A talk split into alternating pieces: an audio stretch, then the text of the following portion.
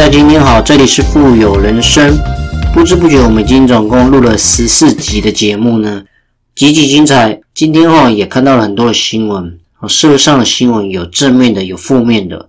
负面的新闻呢，就是新闻上很有名，我们知道知名网红馆长被人开枪。我觉得这件事情呢，不论是谁对谁错，你先出手，你先开枪。这对社会来讲，本来就是一种不对的行为。我希望呢，像这样子的一个声音呢，能够让大家知道，今天不管是馆长他对你是不是有枪杀，还是没有枪杀，你都不应该带着枪去开枪，这样会影响到大家的社会的观感，也会感觉到很多的害怕。所以我认为，不管无论如何呢，我们都不应该做这样子一个负面的示范。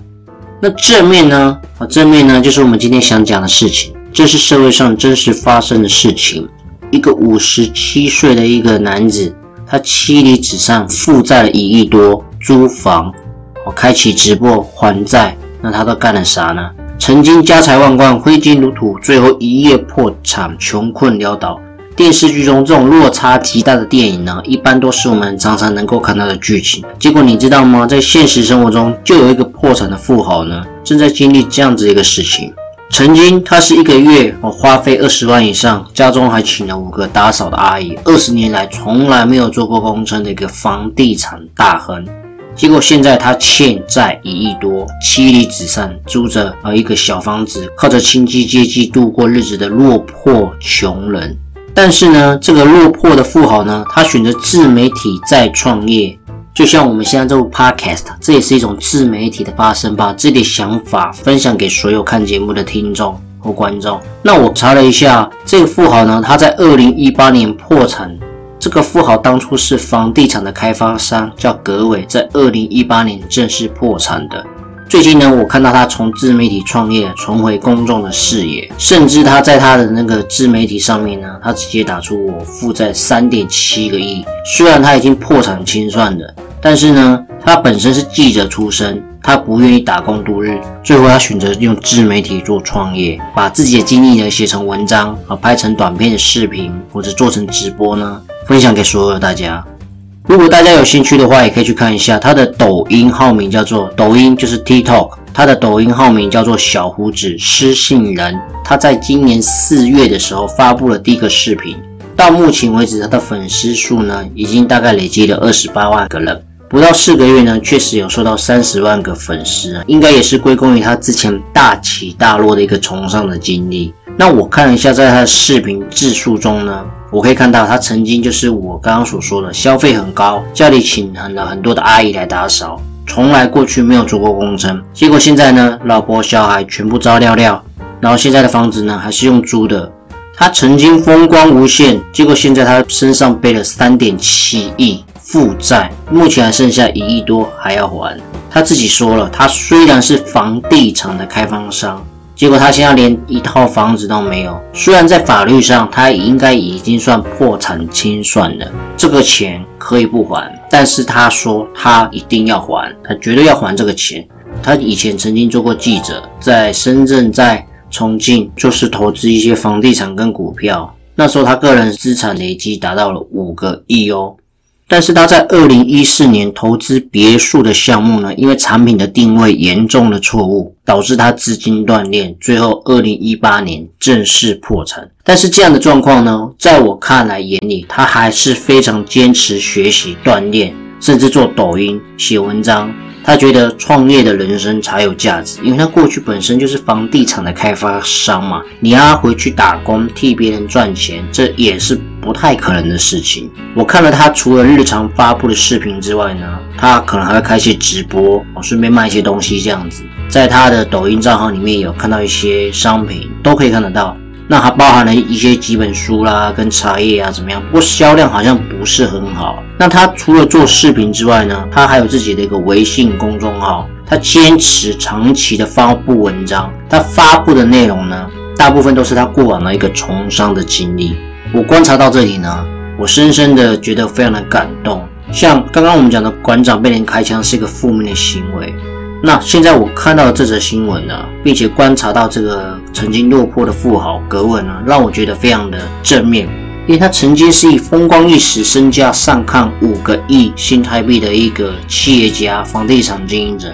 如今他破产了，但是他愿意从头再来，学习、锻炼自我，坚持发布文章，选择在自媒体创业。现在我们都知道，自媒体创业是一个很夯的时代，不论是 Podcast 每年二十趴的成长，或者是 YouTube、抖音，我想都是很好为自己发声的一个平台。人人都有这个机会，我想他也也是因为看到了这个平台的机会，于是乎他决定创业的人生才是真正有价值的。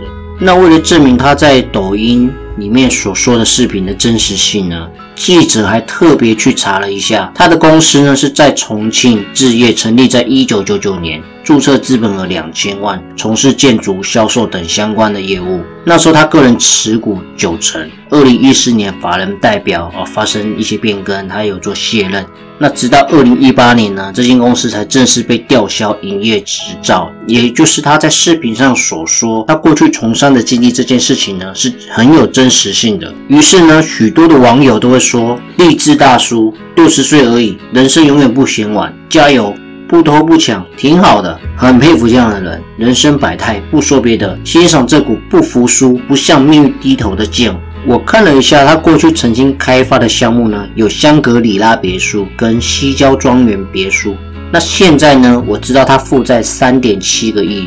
还有一亿多要还，私人借款呢三百多个，最多两千万，最长九年。他也自认为现在的压力他也很大，所以他说尽量他不去高楼，就是怕自己可能会想自杀。他现在事业没了，妻离子散。两个大的孩子判给了前妻，小女儿跟自己生活，家里的妈妈还没有人照顾，不得不送去养老院。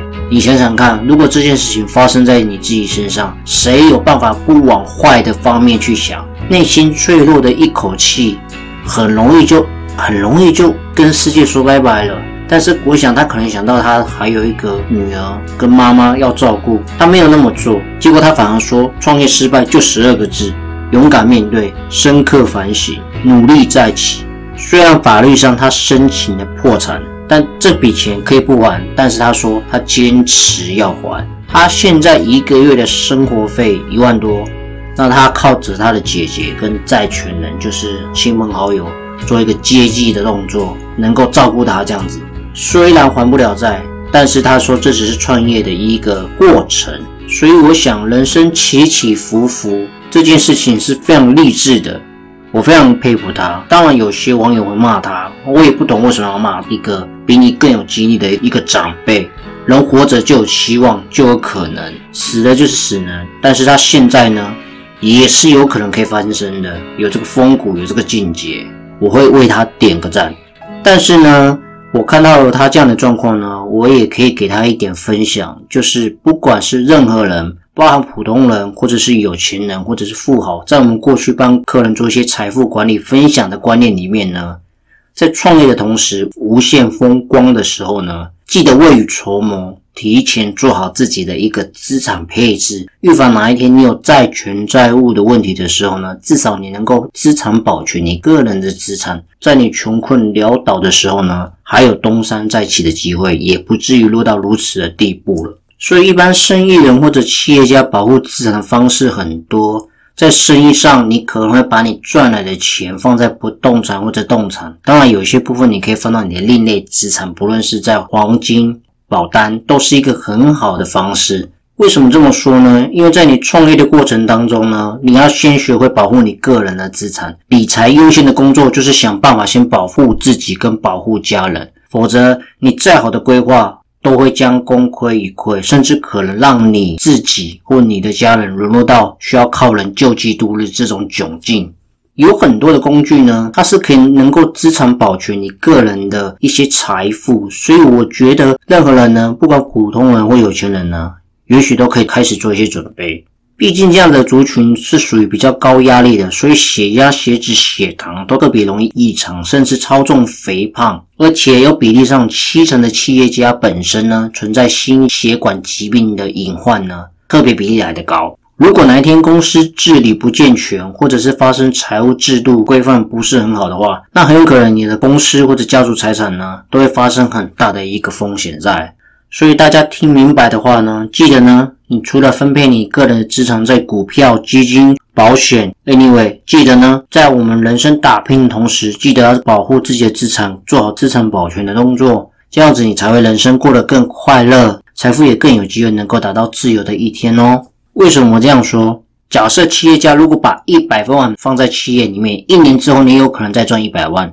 但是如果你透过比如说保单的方式，当然它不会让你更有钱。但是如果当企业主或者是比较有钱的人，在面对不可预测的未来，就像一般人，如果你有突然发生什么样的状况，不可预测的未来的的同时呢，至少你有笔确定的财富可以使用，这种是一种带来一种安全感。也就是说，如果在企业出现风险的时候呢，它能够保住你家庭的一个安宁，保住对父母的责任。保住你对儿女的慈爱。如果你哪一天不小心落难的时候呢，你任何基金、银行、股票呢都用不到，唯独你手上那张保单不会受到债权债务的影响。我想大家要知道。至少这样子可以让你换来家人一辈子的保障跟养老。只要你再拼个十年，我相信十年后不管企业在面临什么样的一个风险，至少也不会像葛伟这样子一个状况哦，需要卖车卖房，妻离子散，老婆对狼照，小孩叫别人爸爸妈妈要送去养老院这样子一个窘境的一个困境的。所以大家千万记得我刚刚我所分享的内容。好了，我们节目也即将到了尾声。如果你喜欢我的分享，记得帮我订阅哦。那么我们下期见，拜拜。